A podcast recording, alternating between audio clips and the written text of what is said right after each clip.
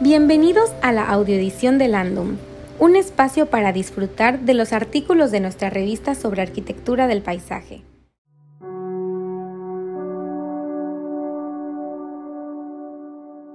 Edición 20. Color en el paisaje. El Yaash, verde maya, en el paisaje yucateco. Percepción y toponimia.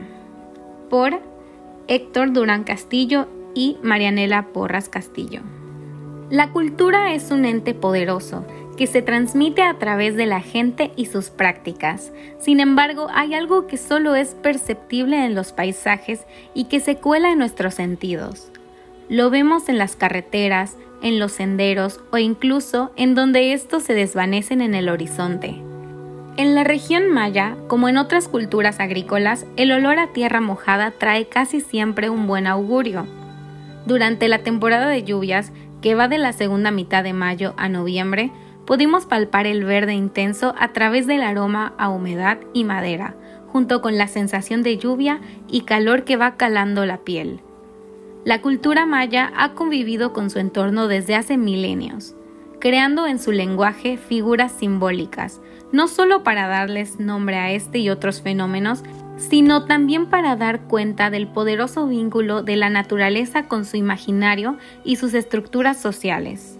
Según Mercedes de la Garza y Elodie Dupey García, en la cosmogonía de los mayas prehispánicos, el plano terrestre se encontraba dividido en cuatro rumbos, cada uno ligado a un color, a los signos del calendario ritual y a los backup o pilares del mundo, en el centro fungiendo como el eje se encontraba la ceiba madre de color verde, Yaash.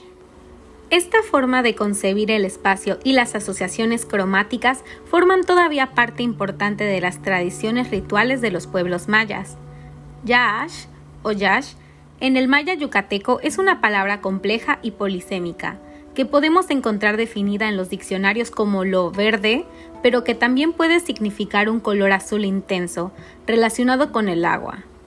Para entender la importancia de esta palabra hay que tener en cuenta que en la cosmogonía maya el gran árbol sagrado de la ceiba conectaba el cielo, la tierra y el inframundo.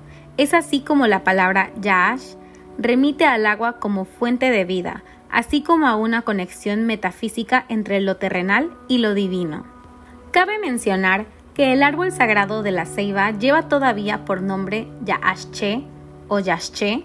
Asimismo, no es una coincidencia que varias poblaciones o sitios en el estado tengan en alguna parte de su nombre tal término, como por ejemplo Yaxcopoil, lugar de los álamos verdes, Yaxche, de peón, ceiba de peón, Yaxcabá, lugar de la tierra verde, entre muchos otros.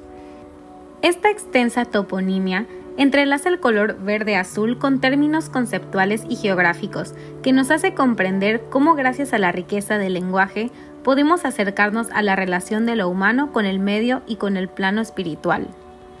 Al Yaash se le encuentra en la imponente selva de las tierras bajas, donde hasta el sol ve difícil su entrada, al cual percibimos desde la altura como un intenso mar de frondas. Lo vemos en cavernas y cenotes, en donde la luz revela la transparencia y el color azul intenso de sus aguas. Podemos también observar dicho color en la arquitectura, donde el musgo se funde con la piedra, la madera o la tierra que se utiliza para construir edificaciones. Nos da la impresión de que los edificios se levantan como troncos, en donde lo verde es la tierra fértil. Sus muros reciben el abrazo implacable del paso del tiempo y de la vegetación. En el paisaje arqueológico y vernáculo maya, el Yaash convive y envuelve a un gran número de elementos naturales y construidos. Es parte de su forma de vida, de una sensibilidad, de un rico patrimonio cultural y natural, el cual deberíamos comprender, valorar y respetar. Gracias por escucharnos. Los invitamos a leer más en www.landum.com.